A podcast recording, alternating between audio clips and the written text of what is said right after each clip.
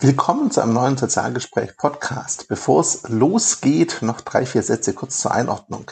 Die Folge, die ihr gleich hört, habe ich mit Sebastian schon im Dezember 2020 aufgenommen. Vor Weihnachten habe ich sie nicht mehr online bekommen 2021 ging dann echt turbulent und mit viel Arbeit los. Keine Beschwerde, nur eine Feststellung.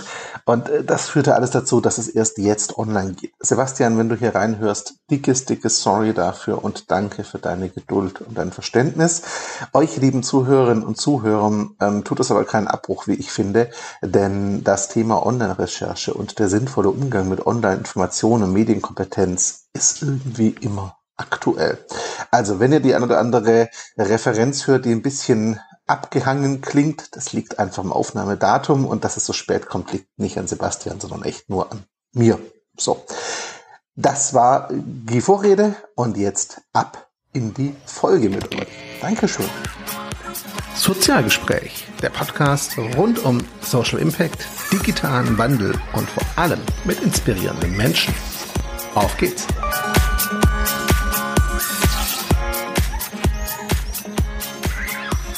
Hallo und herzlich willkommen zu einem neuen Sozialgespräch-Podcast. Schön, dass ihr wieder dabei seid. Ihr habt im Intro wie immer gehört, spannende Menschen, spannende Projekte, die viel mit gesellschaftlicher Veränderung und Entwicklung zu tun haben. Und heute habe ich einen ganz spannenden Gesprächspartner, der sich mit Themen beschäftigt, die auf den ersten Blick vielleicht nicht direkt im Thema Social Impact reinpassen, auf den zweiten finde ich aber super relevant sind. Ganz herzlich willkommen, Sebastian Meineck. Hallo, vielen Dank für die Einladung, Christian. Danke, dass du zugesagt hast. Sebastian, ich bin mir relativ sicher, ein Teil meiner Hörerinnen und Hörer kennt dich, weil ich auch schon Sachen von dir geteilt habe in meinen Netzwerken. Ich bin mir aber auch sicher, ein Teil kennt dich nicht. Stell dich bitte einmal ganz kurz vor, wer bist du, was machst du? Na klar, ich bin Journalist. Ich habe mich spezialisiert auf das Thema Tech. Das bedeutet Technik, digitales Leben, digitale Gesellschaft, Netzpolitik. Seit 2015 beackere ich dieses Thema zuerst für Spiegel Online, dann für Motherboard und Weiß. Inzwischen arbeite ich für einen YouTube-Kanal aus dem öffentlich-rechtlichen jungen Netzwerk Funk. Der heißt So Many Tabs und da geht es natürlich auch um Tech und Digitalisierung. Ja, und ich äh, bin auf dich aufmerksam geworden, das allererste Mal nicht über YouTube, sondern tatsächlich über deinen Newsletter tatsächlich, wo es um ah. Online-Recherche und Datenanalyse geht, den ich übrigens an der Stelle, Werbeblog, auch allen empfehlen kann. Link in den Show Notes und im Blogartikel zu der ganzen Geschichte hier, wie immer. Ähm, Datenanalyse und Online-Recherche klickt jetzt im ersten Augenblick ein bisschen trocken vielleicht für manche. So, das, da, da hat man vielleicht jetzt nicht unbedingt sofort das Gefühl dafür, was soll das, was bringt das? Und Online-Recherche klingt vor allem so, das brauchen ja nur wirklich Journalisten. Im Vorgespräch, in der Vorabstimmung per E-Mail hast du aber einen Begriff verwendet, den ich sehr, sehr passend finde und der deutlich macht, dass es viel mehr ist. Du hast es Aufklärung 2.0 genannt. Mhm. Nimm uns doch bitte mal ganz kurz mit. Was ist Online-Recherche und warum ist es auch für den normalen Internetnutzer, die Internetnutzerin relevant vielleicht? Mhm. Vielleicht ähm, auf das Aufklärungszitat wollen wir vielleicht später ein bisschen näher eingehen, denn das auf ist jeden Fall. der zweite Gedanke, mhm. der zweite Gedanke vom ersten. Meine These ist Rezeption und Recherche, was man häufig als so einen Unterschied betrachten würde, nähert sich immer mehr an. Also wenn wir Medien rezipieren, dann ist das immer mehr auch ein Recherchevorgang als einfach nur ein Konsum. Mhm. Und je besser wir lernen zu recherchieren, desto eher können wir gut differenziert, aufgeklärt, kritisch rezipieren. Mhm. Vielleicht wollen wir das an ein paar Beispielen deutlich machen, weil es noch sehr genau, theoretisch das war. Die Frage gewesen. Ja. ja. Also ich habe mir da so einen ganz, ganz ähm, urigen Vergleich überlegt. Stellen wir uns mal vor, meine Oma und vielleicht auch die Omas von vielen Zuhörenden. Was konsumieren die für Nachrichtenmedien? Also bei mir ist das so, das sind vor allem drei Sachen. Landesschau, Tagesschau, kommen auch noch direkt hintereinander und regionale Tageszeitung. Ende der Geschichte. Keine ideologischen Gräben zwischen verschiedenen Tageszeitungen, von Taz bis Fatz, keine sozialen Medien, keine Gruppen in WhatsApp und so weiter. Super überschaubar und auch sehr linear. Ne? Man schaut das einmal durch, man ackert das einmal durch, sogar die regionale Tageszeitung, außer den Sportteil ackert man einmal durch und fertig ist der Lack. Da gibt es keine großen Einfallstore für ähm, Online-Propaganda, Desinformation, Verschwörungsideologien. Sozusagen das Medienangebot, das die meiste Medienkompetenz verlangt, ist vielleicht noch der Home-Shopping-Sender, der versucht, einem Produkte aufzuschwatzen. Auch damit kommt Oma super klar. So. Und jetzt eben das krasse Gegenbeispiel. Wir stellen uns eine Person vor, die ganz viel online ist. Ich zum Beispiel, du wahrscheinlich auch. Da haben wir alle möglichen äh, großen und kleinen Tageszeitungen und Nachrichtenblogs ähm, auf unseren verschiedenen Newsfeeds. Wir folgen vielleicht sogar noch mal Leuten, die in der Medienbranche arbeiten, mal mehr, mal weniger journalistisch. Und dann wollen wir vielleicht nur eine Sache rausfinden. Wir haben so vielleicht das Bedürfnis zu fragen, hm, Smartphone-Sucht, gibt es das wirklich? Wie gefährlich ist das? Und wir fangen an zu googeln. Und dann kommen da zig Artikel, die sich teilweise widersprechen und überlappen und man muss das einordnen. Und schon sind wir, wo wir eigentlich nur eine ganz einfache Frage hatten, mittendrin in einer Recherche. Zusammen mhm. googeln, gewichten, gegeneinander abwägen und so weiter. Genau. Das heißt, Online-Recherche ist ja eigentlich Teil des Alltags, wenn ich mich online bewege. Also ich komme dann nicht dran vorbei, so im Grunde, wenn ich da ein Beispiel nehme, und das stimmt ja auch.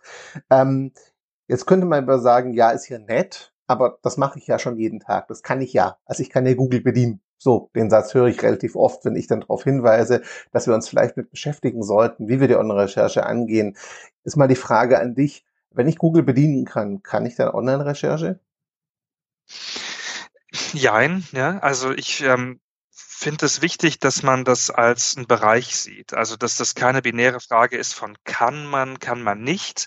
Also ich sage ja sogar schon rezipieren in diesem in dieser modernen Medienwelt ist schon ein recherchierendes Verhalten. Also gar nicht recherchieren können, sozusagen, gibt es in diesem Fall nichts. Selbst wenn man nur passiv ähm, oder scheinbar passiv sich seinen eigenen Newsfeed anschaut, dann ist man ja auch schon am Selektieren. Wir klicken ja nicht nacheinander jeden Beitrag in unserem Newsfeed an und gucken uns den genau durch. So. Also ne, wir, scrollen weiter, wir springen hin und her, wir wechseln die App, weil uns langweilig wird. Das ist schon ein recherchierendes Verhalten, meiner Meinung nach. Und insofern stimmt es auch nicht, ähm, was man so häufig hört in technikpessimistischen Diskursen, der Algorithmus nehme uns das Denken ab und so weiter. Also der kommt uns da schon natürlich sehr entgegen in der Kuration, aber äh, da wird noch selber ganz viel aktiv gemacht bei mir als rezipierender Person. Ähm, aber natürlich ähm, gibt es immer noch Luft nach oben und man kann bewusster recherchieren, sinnvoller recherchieren, wenn man sich einige ähm, Skills drauf schafft. Und ich glaube, das ist das, was wir vielleicht auch gemeinsam ein bisschen vertiefen wollen. Ne? Was, was sind das für Skills? Ähm, wo kommen die her? Was kann man da verlangen von den Menschen? Genau das. Also meine Frage wäre tatsächlich gewesen, gib uns mal ein Bild davon, bevor wir zu den konkreten Skills kommen, wie ich die entwickeln kann, gib uns mal ein Bild davon, wie sieht denn eine professionelle Online-Recherche aus, wenn mhm. du und deine KollegInnen zum Beispiel sie jetzt angehen. Wie macht ihr das denn?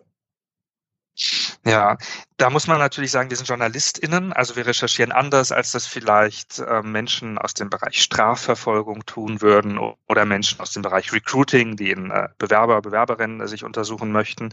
Also eine journalistische Recherche ähm, ist natürlich getrieben von dem Gedanken, ähm, wir wollen ein journalistisches Produkt erstellen, ein Artikel oder ein Video, wir haben eine These, die wir verifizieren oder falsifizieren wollen. Da unterscheiden wir stark nach ähm, seriösen und unseriösen Quellen. Wir wollen per Zwei-Quellen-Prinzip möglichst Dinge verifizieren anhand von zwei unabhängigen Quellen und so weiter. Und das ist natürlich ein ganz anderes Rechercheverhalten als das, was jemand hat, der sich einfach nur gerade privat für etwas ähm, interessiert. Ne? Diese Person möchte dann für ihr eigenes Leben einfach schnell was rausfinden, was stimmt und funktioniert. Also es sind natürlich verschiedene Vorsätze, aber ich finde immer noch, beides ist ein recherchierendes Verhalten und man kann auch, wenn man einfach nur für sich und für sein Leben was recherchiert, etwas davon lernen, wie Profis recherchieren. Ja. Denn das kann einem helfen, finde ich.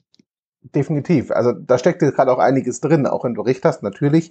Andere Zielsetzung, andere Intention vielleicht auch am Ende des Tages. Also ne, das eine will ein Produkt erstellen, das andere will nur, nur Klarheit finden, sage ich mal. Trotzdem steckt in der Antwort gerade einige Sachen drin, so Zwei-Quellen-Prinzip, Überprüfung, Einordnen, Gewichten. Lass uns zu den Skills kommen. Wenn ich jetzt eine Online-Recherche machen will, mein Lieblingsbeispiel ist da immer, recherchiere mal nach Krankheitssymptomen. Spätestens nach der fünften Suche bist du irgendwie todkrank und überlebst den Monat Monat nicht, so überspitzt formuliert. Ähm, welche Skills brauche ich denn aus deiner Sicht und Erfahrung, wenn ich mich jetzt online nicht nur konsumierend und damit vom Rechercheverhalten her bewegen will, sondern vielleicht aktiv recherchieren will, also bewusst Fragen beantworten möchte, indem ich online mich umschaue? Das ist eine sehr große Frage. Ich kann da nur Bausteine liefern, denn das ist auch was, was ich mich systematisch noch gar nicht gefragt habe. Ne? Ähm, eine Sache, die ich super wichtig finde, ist einen persönlichen Bullshit-Detektor zu entwickeln. Ähm, und das klingt irgendwie salopper und leichter, als es vielleicht ist. Dazu gehört zu unterscheiden, was sind seriöse Nachrichtenmedien und was nicht. Ähm, dazu gehört auch zu unterscheiden innerhalb von seriösen Nachrichtenmedien, was ist nur eine kurze Nachrichtenmeldung, was ist ein schnelles Servicestück, das man nur geschrieben hat, um viel Traffic auf die Seite zu bekommen, was ist die vertiefende Analyse, wie komme ich von einem vielleicht journalistischen Nachrichtenstück zu zur Primärquelle, wo ich noch mehr Infos finde. Das erfordert viel Übung und Fingerspitzengefühl. Und auch da kommen wir zu einem interessanten Punkt, denn das klingt schon so sehr gerade nach einer Anforderung an die Person, die gerade was über sich rausfinden will. Ich finde, bei diesem Thema müssen alle mitmachen auch die Leute, die Artikel schreiben und Info-Websites erstellen. Das muss auch ein Entgegenkommen sein. Man kann nicht immer nur mehr Medien- und Recherchekompetenz von Menschen verlangen. Da müssen alle irgendwie mitmachen, um ein bestmögliches Ergebnis zu erzielen. Das lag mir tatsächlich auf der Zunge, weil ich kenne einige Online-Medien, die zwar dann über Studien berichten, zum Beispiel die Studie aber nicht verlinken wo ich dann denke so, also ich kann es im Print noch verstehen, so, aber online ist es irgendwie schwer nachvollziehbar, dass ich keinen Link finde, den ich klicken kann, weil es wäre jetzt schon einfacher, die Quelle dann zu finden, tatsächlich am Ende des Tages. Oder halt auch deutlich zu machen, wenn in einem Interview etwas behauptet wird, ist diese Behauptung von Fakten untermauert oder nicht, oder bleibt sie da einfach stehen und ich muss mir selber meinen Faktencheck zusammensuchen. Ne? Das gibt's ja durchaus. Du hast es vorher ähm, du hast vorher gemeint, wir kommen zu diesem Aufklärungs- Null-Begriff zurück. Äh, würde ich jetzt langsam gerne tun, weil das eine sind, das eine sind Skills, ne? So klar, ich muss, brauche einen Bullshit-Detektor und Radar irgendwo.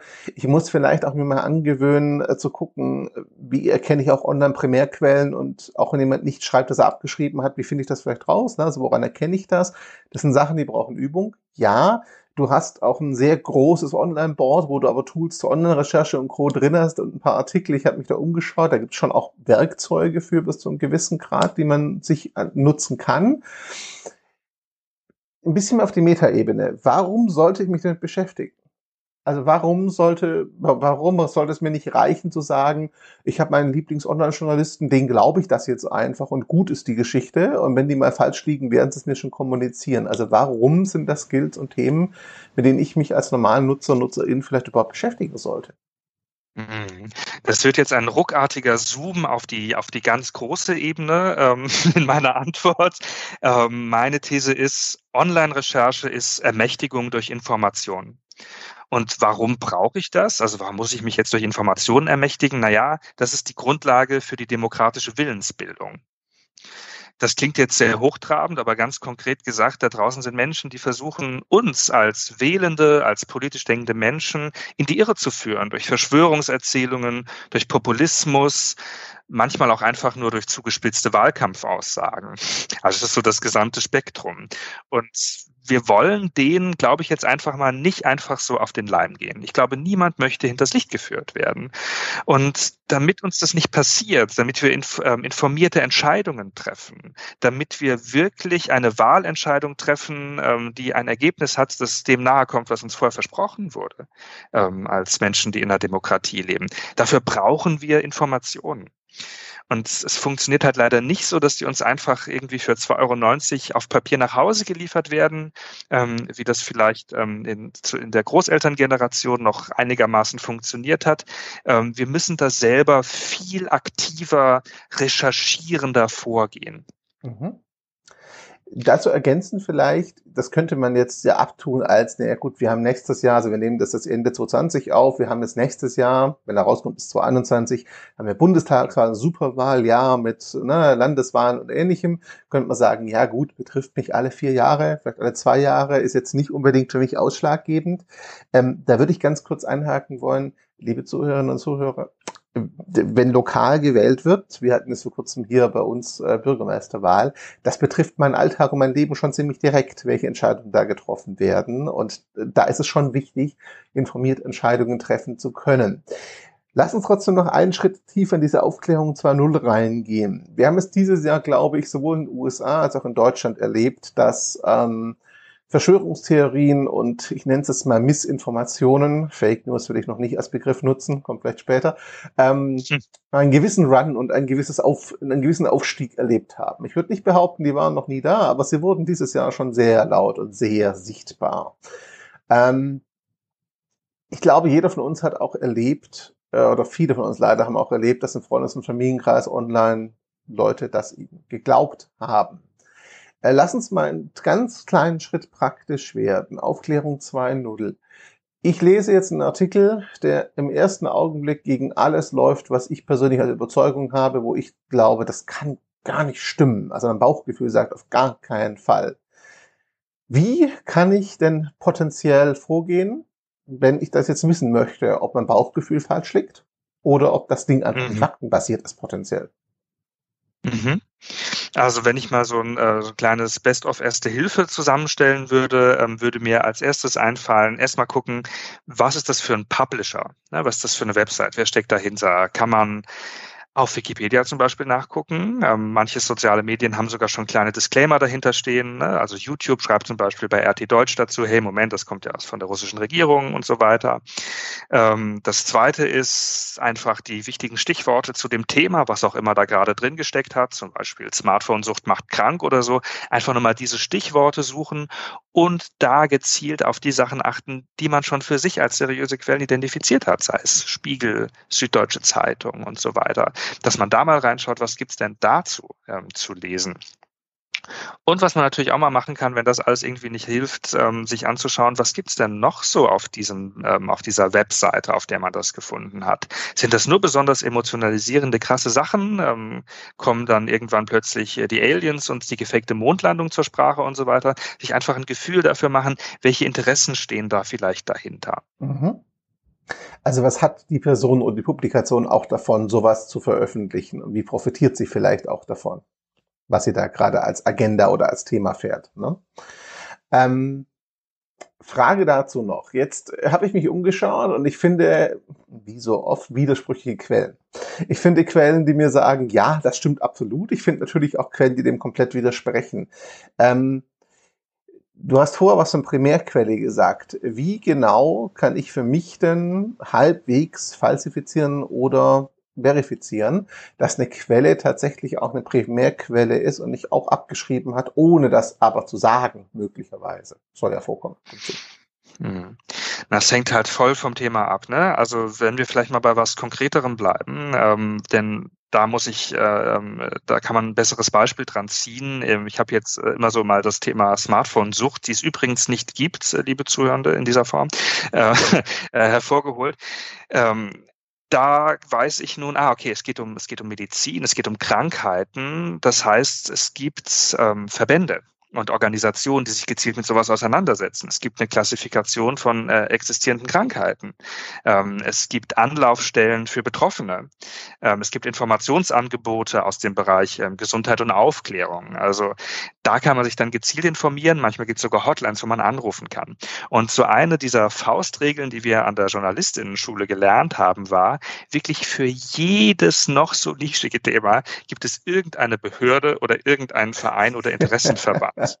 ja. Natürlich heißt das nicht, dass Interessenverbände ähm, sofort ähm, unbiased sind. Im Gegenteil, da muss man natürlich auch super aufpassen. Aber man findet für alles irgendeine Person, die das aus irgendeinem Grund Vollzeit macht und sich dort mega reingefuchst hat. Und was ich auch aus journalistischer Erfahrung sagen kann, viele Menschen freuen sich total, wenn man sich bei ihnen meldet. Und ich bin mir sicher, das lag nicht nur immer daran, dass ich Journalist bin. Ne? Also ich glaube auch, wenn man sich gerade, ähm, wenn man nur privat zu einem Thema forscht ähm, oder recherchiert und das jetzt nicht irgendwie dann plötzlich danach in einer, auf der nachrichtlichen Seite in Artikel gießt, ein aufrichtiges Interesse an einem Thema und dann ruft man einen Experten, eine Expertin an, das kann zu einem super fruchtbaren, angenehmen Gespräch führen. Würde ich nicht unterschätzen, ähm, dass man sich da wirklich auch mal trauen kann, selber wirklich in die Recherche zu gehen und da mal anzurufen. Ja, also ist auch meine Erfahrung, kann ich nur unterstützen. Gerade viele auch NGOs, die sowas zum Teil also spendenfinanziert machen und sich im Thema verschrieben haben, sind total angetan davon, wenn endlich mal jemand auch ihre Expertise abfragt und ihre Erfahrung und sie nicht nur zitiert werden aus irgendwelchen Texten, sondern man vorher auch mit ihnen spricht vielleicht, wenn man Interesse hat. Ähm, die Erfahrung habe ich auch schon oft gemacht, dass Menschen dann sehr begeistert sind, wenn man sie anruft oder anschreibt auf einmal. Ja. Ich glaube, eine Sache sind wir noch ein bisschen ähm, den Zuhörenden schuldig geblieben, weil wir haben jetzt immer so Aufklärung 2.0 gedroppt. Ähm, das war ja auch so, so, so ein zugespitzter Einwurf von mir gewesen, den man, glaube ich, nicht ganz unkommentiert ähm, äh, dort stehen lassen kann. Das ist natürlich immer auch so ein rhetorischer Trick, hinter irgendwie so ein bekanntes Wort 2.0 zu packen. Ähm, ich hatte äh, auch an so einen Remix von einem berühmten Kant-Zitat gedacht. Ähm, das ist schon ein bisschen auch Probeweise gewesen. Ne? Ich stehe da nicht zu 100 Prozent dahinter, aber ich glaube, es kann etwas Spannendes erhellen. Also Immanuel Kant, der übrigens auch extrem rassistische Texte geschrieben hat. oh ja. Ähm, das übrigens, ähm, der hat ja gesagt, hier Aufklärung ist der Ausgang des Menschen aus seiner selbstverschuldeten Unmündigkeit. Und wenn man nun sagt, hier Aufklärung 2.0, dann können wir mal ähm, konstatieren, hier Online-Recherche ist der Ausgang des Users aus seiner Unmündigkeit. In diesem Remix habe ich das Wort selbstverschuldet schon mal rausgelassen, weil ich das sehr irreführend finde in diesem Zusammenhang. Schuld klingt irgendwie so nach Gericht oder sogar nach äh, Religion und so und das, darum geht's gerade gar nicht. Und ich glaube, Online-Recherche als Ausgang aus Unmündigkeit ist auch eine Aufgabe von allen, also nicht nur von von dem User, der, der sich dann jetzt irgendwie dumm fühlt und denkt, na toll, jetzt muss ich auch noch die Google-Suchoperatoren lernen, um nicht unmündig zu sein. Das betrifft alle. Trotzdem glaube ich, da ist was dran. Denn die Medienöffentlichkeit und das Medienangebot ändert sich so rasant und unsere althergebrachten Medienkompetenzen kommen da überhaupt nicht nach. Die LehrerInnen an der Schule kommen aus einer anderen Mediengeneration als die Kinder, die jetzt sich für das neue Leben vorbereiten müssen und so weiter. Das heißt, ich glaube durchaus, trotz dieser Einschränkung, die ich jetzt gemacht habe, so eine Art Aufklärung 2.0 brauchen wir dringend. Genau, da bin ich bei. Du bist jetzt gerade meine Frage zuvor gekommen tatsächlich, weil ich habe noch einen Tick provokanter gefragt, ähm, weil du hast ja aus Unmündigkeit auch drinstehen, wenn auch nicht selbstverschuldet. Diese Formulierung ist mir die Tage sogar schon begegnet im Netz, aber auf einer Seite, die, glaube ich, noch nicht viel mit dem zu tun hat, was wir beide gerade diskutieren. Denn mhm. diese Formulierung ist mir auf einer Querdenkerseite tatsächlich begegnet, äh, dass mhm. das praktisch jetzt ihre Ermächtigung ist und ihre Möglichkeit, sich die richtigen, realen Informationen zugänglich zu machen, damit sie endlich mal aufwachen können und Leute aufwecken können. So, also will damit sagen, ich bin komplett bei dir. Nur diese Formulierung und Sichtweise kann man natürlich auch komplett rumdrehen und sagen grundsätzlich, ähm, diese Informationen, die wir so bestätigt finden von offizieller Seite, sind ja genau das Problem. Die sind ja gar nicht real. Wir sind die Einzigen, die aufgewacht sind. Also im Grunde lässt sich die Argumentation ja auch ins Gegenteil verkehren, wenn man das entsprechende Weltbild halt hat. Ähm, wie, wie, wie können wir denn da möglicherweise auch was entgegensetzen? Weil in sich das muss ich dir nicht erklären, sind solche Argumentationen ja immer sehr schlüssig. Die Basis, auf der sie stehen, ist eine andere Diskussion. Das ist was Ganzes, aber in sich sind die ja immer schlüssig, solche Argumentationen mit wir sind jetzt die, die aus unserer Unmündigkeit ausbrechen und wir sind die Einzigen, die Wahrheit kennen. Ne? Das ist ein unheimlich faszinierendes Thema. Ich habe da auch viel drüber nachgedacht, weil Verschwörungsideologien sich ganz viele Vokabeln aneignen, die eigentlich ähm, zu der anderen Seite gehören. Also auch Verschwörungsideologinnen recherchieren total viel und stellen Quellen zusammen und ziehen Querverbindungen und so weiter und sprechen auch von Aufklärung. Das heißt, alle Vokabeln, die man eigentlich aus einer Gegenargumentation gegen Verschwörungsideologien äh, hätte, ziehen die zu sich und deuten sie für sich um. Ähm, und das ist unfassbar krass. Und ich weiß noch nicht genau, wie man dem richtig nachkommen kann. Ich glaube aber immer noch, ähm, und das betrifft jetzt alle, die noch nicht ein ideologisch geschlossenes Weltbild aus dem Bereich Verschwörungsideologien haben. Ich glaube immer noch, dass solche Menschen durch Online-Recherche-Skills eine Abwehrkraft entwickeln können gegen, eine, gegen einen Rutsch in Verschwörungserzählungen. Wer schon komplett davon überzeugt ist, ist dort vielleicht nicht einfach wieder rauszubringen beibringen, indem man sagt, ähm, hier lernst du, wie du anders googelst. Denn da denken diese Menschen schon sofort, wenn sie irgendwie nur Spiegel oder klassisches traditionelles Nachrichtenmedium sehen, haha, das ist ja die Gegenseite. Aber Menschen, die noch schwanken, die einfach nur unsicher sind, die sich ähm, nicht auf einem festen Boden fühlen, die können, glaube ich, durch Online-Recherche-Skills als Abwehrkraft ermächtigt werden, nicht in so etwas reinzurutschen. Es gibt ja dieses super bekannte Zitat ähm, von Bernhard Pörksen, auch deshalb bekannt, weil er das immer wieder anbringt, äh, wenn er interviewt wird, von der redaktionellen Gesellschaft. Ein Zitat, bei dem ich nicht hundertprozentig mitgehen würde, aber den Grundgedanken dahinter schon befürworte. Mhm. Ich weiß nicht, ob wir darauf, darauf ein bisschen näher eingehen wollen. Doch, da hätte ich jetzt genau nachgefragt, weil ähm, die relationelle Gesellschaft, die Bernard Perksen wieder anbringt, klingt erstmal für mich zumindest nach einem nachvollziehbaren Konzept irgendwo. So. Aber wie so oft ist es so, wenn etwas auf, sofort auf den ersten Blick einleuchten klingt, ist es in der Regel auf den zweiten Blick dann doch ein bisschen zu hinterfragen. Also meine Frage an dich, wo genau siehst du potenziell ein Problem mit diesem Modell oder der Idee der redaktionellen Gesellschaft, die ja auf den ersten Blick zumindest für mich ziemlich überzeugend klingt? Mhm. Ich finde den Ansatz auch ähm, total positiv, aber schauen wir uns mal näher an, was das eigentlich bedeuten würde. Ähm, ich habe mir da ein kleines Essay von Perksen rausgesucht, wo das in ein, zwei Worten etwas näher beschreibt. Ähm, er sagt, in einer redaktionellen Gesellschaft sind die Normen und Prinzipien eines ideal gedachten Journalismus zum selbstverständlichen Bestandteil der Allgemeinbildung geworden. Und journalistische Werte seien das Wertegerüst des öffentlichen Sprechens. Ich glaube, das muss man ein bisschen auseinanderklamüsern. Auch das klingt ja erstmal feierlich und nobel und da denkt man sich, ach ja, wie schön das doch wäre. Ähm, ich stelle das so ein bisschen in Frage. Ne? Ich finde es richtig und wichtig, dass nicht alle JournalistInnen sind.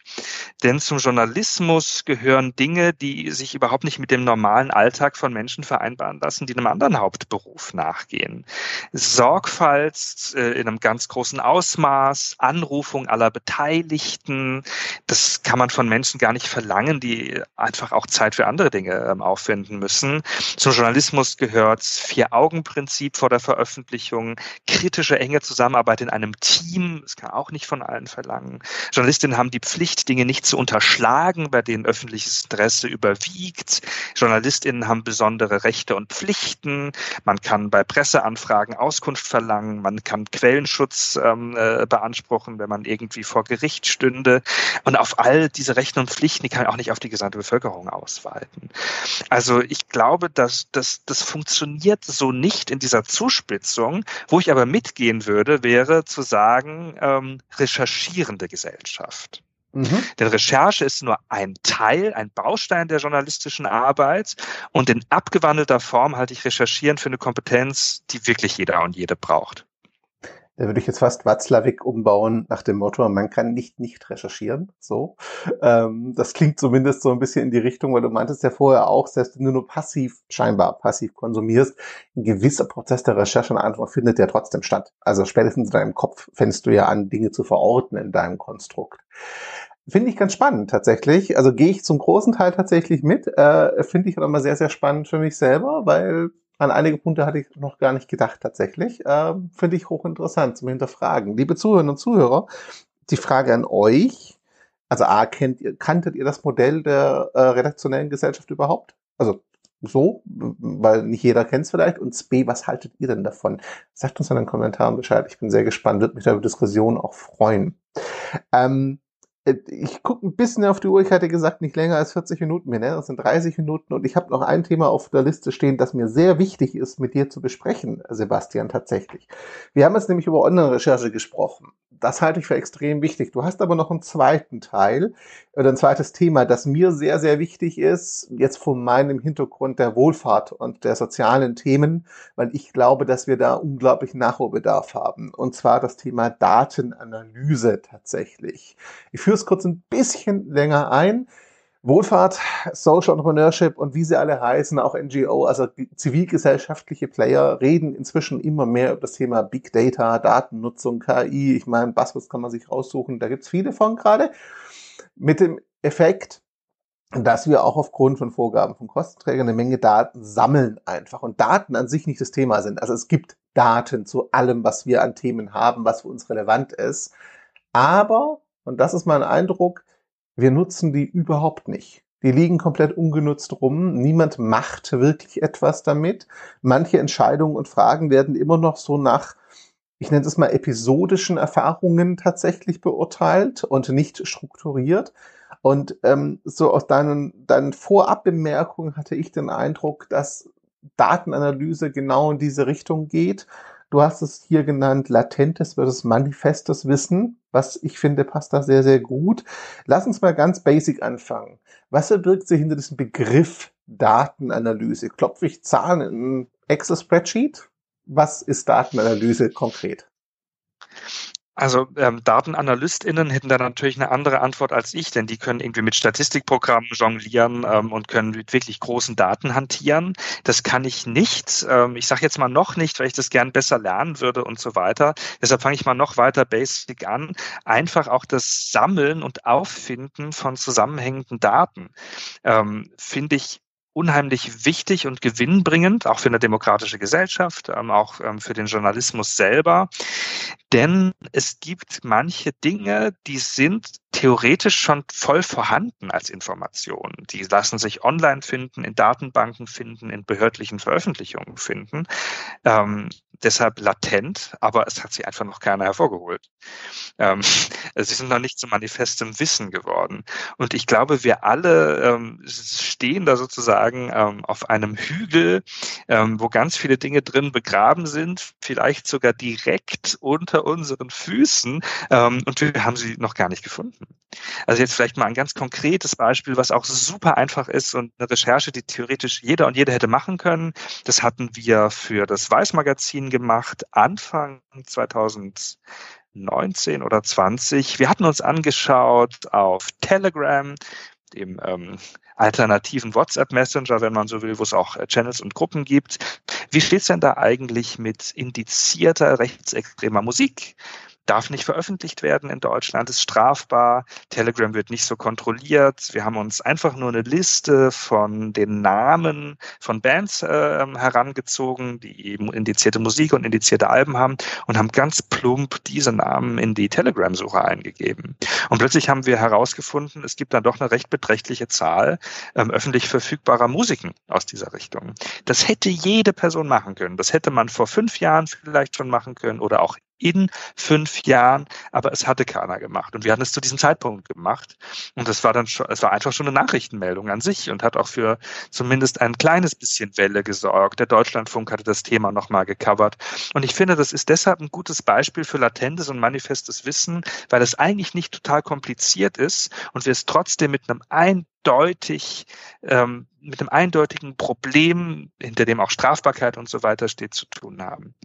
Ja, also das ist ein sehr, sehr schönes Beispiel. Ich persönlich nehme jetzt gerade, ne, Wohlfahrts Background, immer dieses schöne Beispiel, wo es dann heißt, äh, über uns wird gar nicht gesprochen, äh, die Politik tut zu wenig, wo ich dann meine, naja, der Bundestag stellt Entscheidungen und äh, Protokolle und von öffentlichen Sitzungen mehr oder weniger online. Ähm, wir müssen uns nur Dokumente ziehen und die einmal durchsuchen lassen. Dann können wir zumindest schon mal gucken, ob Themen, wie oft sie aufgetreten sind, dann können wir untermauern diese Behauptung oder halt stellen fest, dass unser Eindruck vielleicht doch gar nicht so stimmt und es viel häufiger Thema war, als wir möglicherweise dachten. Aber die Daten dafür, um das zu verifizieren oder zu widerlegen, wären halt da. Und dann wirklich mal zu gucken, wie entwickelt sich das auch über die Zeit. Ne? Oder Telegram, ich erinnere mich auch an eine andere Recherche, die ich gesehen hatte. Ich glaube, das war eine Kollegin von dir oder eine Wissenschaftlerin, ich bin mir nicht mehr sicher, die sich angeschaut hatte, ähm, wie viel echte Accounts sind denn in den ganzen großen Kanälen drin, äh, der Querdenker und Co., wie viel Bots sind da drin, also ist die Verteilung da tatsächlich dann auch drin. Ähm, was auch ganz spannende Erkenntnisse, die von auch so ein bisschen einnorden hilft, ähm, ja, wie viele Menschen tatsächlich in der Bewegung drin stecken und wie viel Aktivität ist halt nicht unbedingt nur durch Menschen tatsächlich verursacht am Ende des Tages, was finde ich immer auch schön so ein bisschen diesen Ballon so ein bisschen die Luft rauslässt, äh, der medial ja teilweise so riesengroß aussieht. Genau drauf geschaut stellt man fest, so viele sind es gar nicht, wie man eigentlich dachte. Also die Nutzung von Daten, die da sind. Okay. Wie, oder andersrum, du sagtest, die meisten Daten sind latent da, wir haben dieses Wissen eigentlich. Wie, wie kriege ich denn mit oder wie kriege ich denn raus, ob diese Daten überhaupt existieren? Weil bevor ich analysieren kann, muss ich ja erstmal verstehen, gibt es Daten überhaupt, die ich nutzen könnte für meinen Zweck? Wo setze ich denn da an, idealerweise? Das hängt natürlich auch wieder komplett vom Thema ab, wo du dich ähm, reinackern möchtest. Ähm, ich versuche ähm, in meinem Berufsalltag mir so regelmäßig eine kleine Blase zu schaffen, wo ich mich genau mit sowas beschäftige und einfach mal Ideen sammle und Links sammle. Man kann sich natürlich super anschauen, was machen die anderen, die das schon super machen. Datenjournalistinnen und Datenteams. Ähm, da findet man dann auch häufig raus, welche anderen Dinge noch möglich gewesen wären. Also ein altes Learning ähm, von einer meiner ersten Chefinnen in der Lokalzeitung war, bringe von jeder Geschichte noch eine andere mit. Oder zumindest eine Anregung für noch eine andere Geschichte. Also wenn man herausgefunden hat, hier wurden äh, kleine Anfragen gescraped zu einem Thema, zum Beispiel ähm, äh, Handydatenanfragen in einem Bundesland, dann weiß man sofort, hey, wenn das in einem Bundesland geht, dann geht es auch in den anderen, ähm, ja, zum Beispiel. Oder wenn man herausfindet, äh, hier wurde recherchiert ähm, zu einer zu einer Behörde und es gibt noch viele andere Behörden, die vielleicht ähnliche Daten haben. Also man kann sozusagen durch horizontale Vergleiche sich neue Sachen ähm, erschließen.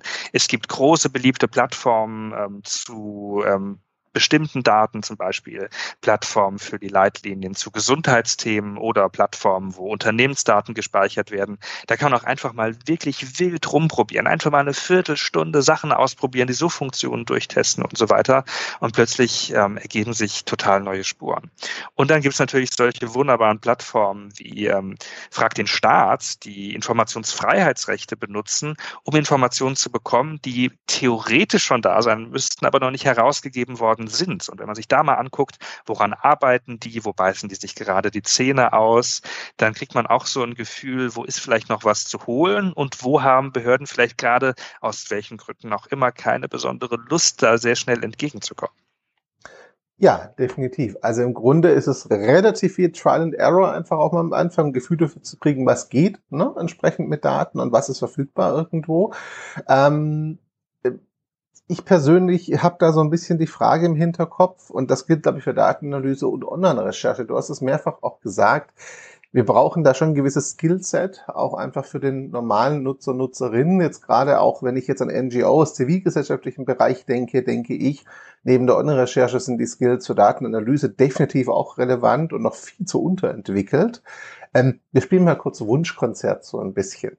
Wenn du dir was wünschen könntest, wenn du jetzt gefragt würdest, wir haben vor, die Skills unserer normalen Internetnutzerinnen und Nutzer zu verbessern in Sachen Online-Recherche und auch das Bewusstsein für die Bedeutung von Daten und Datenanalyse zu schärfen. Und du könntest dir was wünschen, wie das stattfinden sollte. Was wäre denn dein Wunsch in einer idealen Welt? Ich komme jetzt mit etwas, wo ich weiß, dass ganz viel die Augen rollen werden, ähm, denn sowas wird viel zu oft gefordert. Ähm, ein eigenes Unterrichtsfach. Ein eigenes Unterrichtsfach. Ähm, von mir aus auch, wenn es kein eigenes Fach ist, ähm, integriert in andere Fächer. Ne? Also ähm, in, bei Geschichte kann man solche Recherchen, kann man als historische Themen online recherchieren. Äh, bei Erdkunde könnte man geografische Themen online recherchieren und so weiter. Dass dieses Vorgehen ähm, viel mehr etwas ist, was ähm, SchülerInnen einüben. Da muss ich natürlich jetzt auch sagen, ich bin auch jetzt seit sehr vielen Jahren nicht mehr selber an der Schule.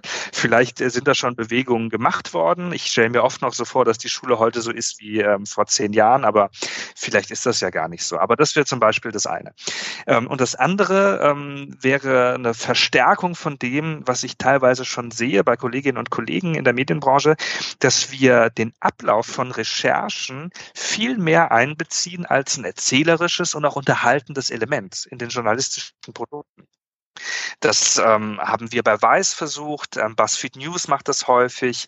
Es gibt auch ähm, einzelne Videos von zum Beispiel dem YouTube-Kanal Offen und Ehrlich, die sehr cool und unterhaltsam sind, wo sie auch wie sie gesucht haben, wo sie gescheitert sind, was sie in Suchmaschinen eingegeben haben, zum Teil ihrer Erzählung machen. Und das ist natürlich nicht nur eine nette Art, Minuten zu füllen. Nein, nein, das ist etwas, was auch sozusagen die Zuschauer nochmal selber ermächtigt und es für sie total selbstverständlich macht, dass jeder solche Dinge durchführen kann.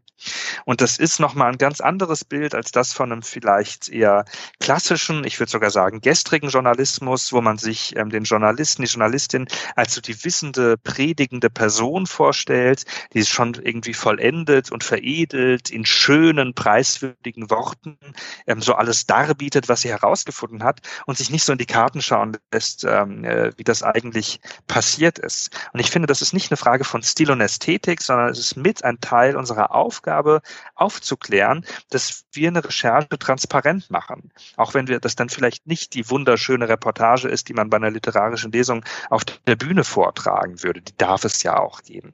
Aber ich würde sagen, Mut dazu, die Recherchewege, die man selber gemacht hat, transparent zu machen. Also auch eine methodische Transparenz irgendwo, was ja aus meiner Sicht zumindest, das spricht mir gerne gleich, auch so ein bisschen helfen könnte, diesen ganzen Vorwürfen von Fake News oder gesteuerten Medien und sonstigen Quatsch ähm, Wind aus den Segeln zu nehmen einfach. Wenn ich handwerklich offenlege, wie habe ich gearbeitet, wenn ich meine Qualitätsstandards auch offenlege und zeige einfach, dann ähm, muss ich mir schon sehr viel mehr Arbeit machen, um das legitim zu kritisieren irgendwo und was zu finden, was ich kritisieren kann. Wenn es natürlich eine Blackbox ist, der Prozess, wie das zustande gekommen ist, ist es sehr, sehr einfach, äh, Misstrauen zu schüren gegenüber Ergebnissen, weil ich halt überhaupt nicht nachvollziehen kann, wie habt ihr denn da gearbeitet potenziell. Ne? Das wäre vielleicht auch eine gewisse Absicherung irgendwo, sage ich mal, ähm, was Vertrauen schaffen könnte als Maßnahme. Hoffnung möglicherweise. Das glaube ich auch. Und das, das passiert ja auch. Ne? Also es ist ja längst nicht mehr so, dass der Methodenteil eine langweilige graue Box ist. Ne? Das kann man ja auch wirklich erzählerisch aus, ähm, auswälzen. Und auch wenn man zum Beispiel daran denkt, wie populär True Crime Podcasts sind, die ja auch vom Ermitteln handeln. Also ich glaube, es liegt auch ein wirklich großer Unterhaltungswert, auch wenn das natürlich nicht der einzige Grund sein sollte. Es liegt trotzdem ein großer Unterhaltungswert darin, eine Recherche spannend und transparent zu schildern. Ja, auf jeden Fall. Also das, äh, also keine Ahnung, vielleicht erinnert sich der eine oder andere Zuhörer, Zuhörerin noch tatsächlich an ähm, na, wie hießen sie denn, die Panama Papers. Ähm, dazu gibt es auch ein Buch und Hörbuch, wie das entstanden ist über die Monate und Jahre hinweg. Und ganz ehrlich, ich fand die Panama Papers an sich jetzt die Rechercheergebnisse viel Zahlen und so nicht unrelevant, aber auch nicht super spannend. Ich fand das Buch und die Geschichte, wie sie entstanden sind, Kilometer spannender, ehrlicherweise, als die Ergebnisse, weil das hat Handwerk einen ganz anderen Blick reingegeben hat, wie sowas wirklich entsteht und abläuft am Ende des Tages. Und das ist halt etwas, was wenn man sich nicht im journalistischen Umfeld bewegt, man in der Regel halt überhaupt nicht zu Gesicht bekommt oder kennt. Ne? Und das ist halt tatsächlich spannend, der Reiz des Unbekannten. Ich schaue ein bisschen auf die Uhr. Ich könnte noch eben mit dir weiterreden. Ich komme trotzdem zu langsam zum Schluss. Ich hatte dir versprochen, nicht länger als 45 Minuten. Richtung Abschluss frage ich meine Gäste immer zwei Fragen oder meistens zwei Fragen. Die erste Frage an dich ist, wenn ich jetzt hier zugehört habe und ich finde beide Themen total spannend, was wäre deine Empfehlung? Wo kann ich vielleicht auch andocken? Was sollte ich mir vielleicht durchlesen, um mich auch tiefer mit On-Recherche und Co. zu befassen und Datenanalyse? Ich habe zuerst, ich möchte die Antwort in zwei Teile teilen. Ich habe zuerst drei Instant-Tipps, um komplett Low-Level mit ein bisschen mehr Online-Recherche einzusteigen. Alle, die, die diese Tipps schon kennen, ähm, die dürfen sich jetzt schlau fühlen ähm, und die können dann meinen Newsletter lesen, finden noch mehr Tipps. Aber so die ersten drei Tipps, die richtig Spaß machen und sofort zu Ergebnissen führen. Tipp Nummer eins, mal den eigenen vollständigen Namen in Anführungszeichen auf Google suchen und gucken, was rauskommt und dann vielleicht auch noch mal über die Such Sucheinstellungen den Zeitraum eingrenzen auf letzte Woche, letzter Monat, letztes Jahr und schauen, wo man überall selbst schon Online-Spuren hinterlassen hat. Wer das noch nie gemacht hat, könnte überrascht werden. Tipp Nummer zwei, mal die umgekehrte Bildersuche von Google ausprobieren und wild rumspielen bei irgendeinem Bild, das einen interessiert. Dabei findet man vielleicht nicht unbedingt wirklich direkt das Bild nochmal an anderen Stellen, aber man lernt, wie Bilderkennungsalgorithmen funktionieren und wie Maschinen Ähnlichkeiten erkennen. Und Tipp Nummer drei, auf archive.org, ähm, der sogenannten Wayback Machine, sich mal die ältesten Versionen der Websites anschauen, die man in seinem eigenen Alltag am häufigsten besucht. Auch ein wunderschöner Spaß, das Archive.org nimmt immer mal wieder so Schnappschüsse von beliebten Websites und erstellt damit ein Internetarchiv, erlaubt Zeitreisen durchs Internet. Und dann für alle, die sich richtig einfuchsen wollen, gibt es einen wundervollen Twitter-Account at Quiztime. Dort gibt es jeden Wochentag eine Challenge von verschiedenen JournalistInnen und Rechercheprofis. Da wird dann ein Foto gepostet und man soll dazu Fragen beantworten. Zum Beispiel, wo wurde das aufgenommen oder sogar zu welcher Uhrzeit. Und dann fängt die Twitter-Community an, das mit Internetmitteln zu recherchieren. Ich muss dazu ganz offen sagen, ich bin da mega schlecht drin. Ich kann das nicht so gut und fühle mich da oft überfordert. Andere fuchsen sich da super rein und man kann auch, wenn man da nicht selber sich schnell super fühlt, einfach nur gucken, was dann rauskommt am Ende. Also es hat auch, wenn man das nur passiv macht, glaube ich, einen großen Unterhaltungs- und Lerneffekt. Und das ist eine super freundliche Community, die sich ganz stark über Menschen freut, die da einfach mitmachen wollen. At Quiztime auf Twitter. Ja, sehr, sehr gute Tipps. Also dein, äh, dein Newsletter und äh, deine Publikation, auch dein Board mit den ganzen Tooltips verlinke ich ohnehin. Also ne, da, da werde ich auf jeden Fall die Leute hinschicken, weil ich finde das dann auch eine sehr schöne Ressource, um tiefer einzusteigen. Gerade dein Newsletter, finde ich, liefert jedes Mal auch wieder Inspiration nach dem Motto, ach guck mal, das wäre ja auch möglich, wenn du dir mal Zeit nehmen würdest, um dich damit zu beschäftigen. Das ist schon jedes Mal sehr, sehr spannend. Die zweite Frage ist die zum Teil etwas anspruchsvoll, glaube ich, ich stelle sie trotzdem. Welches Thema hättest du gerne noch den Zuhörern und Zuhörern mitgegeben, nachdem ich dich nicht gefragt habe? Das freut mich so, dass du die Frage stellst, denn ich habe auf meinem Notizzettel noch ein Thema, wo ich dachte, oh Mist, hast du ja, hast du ja gar nicht gefragt. ähm, ich möchte noch bei diesem ganzen Medienkompetenz-Dings, was wir da ähm, jetzt äh, eine Dreiviertelstunde rausgehauen haben, noch eines dazu sagen, nämlich ich finde, wir sollten das nochmal aus dem Bereich Klassismus reflektieren, dass wir da auch Ansprüche stellen an, an Zuhörende oder an Menschen im Allgemeinen, die zu einem gewissen Grad auf Privilegien basieren. Und ich glaube, hinter dieser typischen Forderung nach mehr Medienkompetenz stehen zwei falsche Annahmen. Ähm, die erste falsche Annahme ist, dass alle Menschen in irgendeiner realistischen Weise in ihrem Leben Platz dafür haben, Medienkompetenz zu optimieren. Manche haben einfach wirklich völlig andere Sorgen, müssen buchstäblich ihren Arsch retten, sei es finanziell oder, oder was Mental Health angeht und so weiter und so weiter. Also diese Forderung nach Medienkompetenz setzt irgendwie voraus, dass wir hier Menschen haben in einem behüteten, ökonomisch stabilen Leben, vielleicht sogar mit einem traditionellen gehobenen Bildungsweg. Und das ist einfach unrealistisch. Das heißt, es muss auch eine gemeinsame Anstrengung sein von allen, die ähm, Menschen ermächtigen. Ne? Das betrifft Sozialarbeit, JournalistInnen, die Bildungsbranche und so weiter. Also mir ist es ganz wichtig, dass diese Debatte nicht plötzlich dann am Einzelnen hängen bleibt. Und es gibt eine zweite falsche Annahme, die uns auch vielleicht ein bisschen mit einem mulmigen Gefühl zurücklässt. Und das ist die Annahme, dass Menschen, wenn sie nur genug recherchieren, schon zu derselben Einschätzung gelangen. Das wird nicht funktionieren. Ne? Es gibt Menschen, die sind aus tiefster, sorgfältig recherchierter Überzeugung Sexisten Rassisten oder andere Menschenfeinde.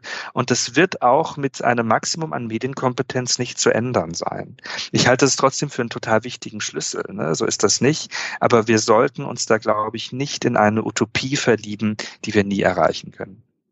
Sehr, sehr schön. Danke für die Aspekte. Danach hätte ich nicht mehr gefragt, aber ich finde sie unglaublich wichtig.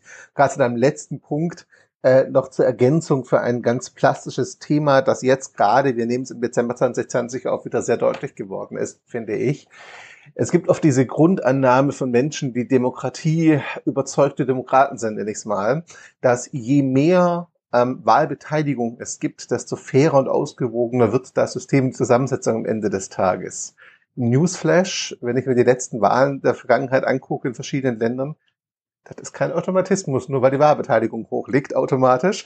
Also es ist genau die gleiche Geschichte mit, weil die Leute medienkompetent sind, sind sie automatisch der richtigen, große Luftanführungszeichen, wer gerade zuhört, Meinung, wird auch nicht funktionieren. Menschen sind einfach sehr, sehr unterschiedlich und es gibt, glaube ich, keinen Patentweg, zu irgendeiner Erkenntnis zu kommen. Jeder hat einen ganz anderen Background. Also danke für diesen, ähm, diese Ergänzung, die finde ich sehr, sehr wichtig. Zum Abschluss, Sebastian, dein Newsletter verlinke ich auf jeden Fall. Das ist gesetzt. Wo findet man dich noch online? Wo sollten die Zuhörerinnen und Zuhörer noch nachschauen, wenn sie mehr zu dir wissen wollen? Also wer Twitter hat, kann mir auf Twitter folgen. SEB Meineck heiße ich da. Und mhm. ansonsten findet man am einfachsten, was ich mache, auf meiner Website sebmeineck.de. Danke, mhm. dass du mir diesen kleinen Werbeblock noch zugestanden hast. du, das auf jeden Fall. Ich, wie gesagt, ich werde auch den YouTube-Kanal, den du erwähnt hast, dein äh, Newsletter und all die Geschichten auf jeden Fall in den Show Notes verlinken und einen Blogartikel. Das ist eh gesetzt. Also, liebe Zuhörerinnen und Zuhörer, äh, schaut da definitiv mal vorbei. Gerade den Newsletter finde ich total spannend. Und noch ein Hinweis, der Newsletter ist kostenlos. Ich finde auch deine Begründung total toll, nach dem Motto, jeder sollte sich das angucken können. Aber ich meine, korrigiere mich, du hast auch einen Steady-Link da drin, wer das finanziell unterstützen möchte, ne? Genau, das ist richtig. Wer was äh, am Ende des Monats übrig hat und äh, Journalismus unterstützen möchte, darf das sehr gerne tun. Aber genau, wie du gesagt hast, mir ist wichtig, dass jeder diesen Newsletter lesen kann, egal wie es gerade finanziell aussieht. Wie häufig erscheint der Newsletter noch für die Zuhörenden? Einmal im Monat. Genau, das war jetzt eine wichtige Info, weil das heißt, eure Postfach wird nicht überflutet mit E-Mails, wenn ihr da abonniert. Nee, kriegt einmal im Monat ordentlich gut recherchierte Grundlagen zum Weiterlesen und Stories, die echt spannend sind. Sebastian, ich kann wirklich nur Danke sagen. Das hat mir ganz, ganz viel Spaß gemacht. Ich hoffe tatsächlich, ich dass wir 2021 nochmal vielleicht ein Gespräch, Zeit für ein zweites Gespräch finden. Ich denke, dass so im Vorfeld der Bundestagswahlen vielleicht nochmal zum Thema Recherchekompetenz und wenn es um Trennen von äh, richtigen oder falschen Nachrichten geht, sowas fände ich total spannend tatsächlich, weil ähm, ich glaube, wir haben das mal gerade die Oberfläche angekratzt der ganzen Themen. Ja, auf jeden Fall. Lass uns da gerne nochmal in Kontakt bleiben. Sehr gerne. Sebastian, herzlichen Dank und wie immer euch, lieben Zuhörenden, danke für eure Zeit und Aufmerksamkeit. Ohne euch hätte das Ganze zwar auch Spaß gemacht, aber es wäre nur halb so sinnvoll, weil ihr würdet halt nicht zuhören. Deswegen danke, dass ihr reingehört habt. Wenn ihr Fragen habt, gerne direkt an Sebastian auf Twitter oder halt in die Kommentare und wir leiten sie weiter. Das wäre super. Herzlichen Dank und bis zum nächsten Sozialgespräch-Podcast. Ciao zusammen. Sozialgespräch, der Podcast rund um Social Impact, digitalen Wandel und vor allem mit inspirierenden Menschen. Auf geht's!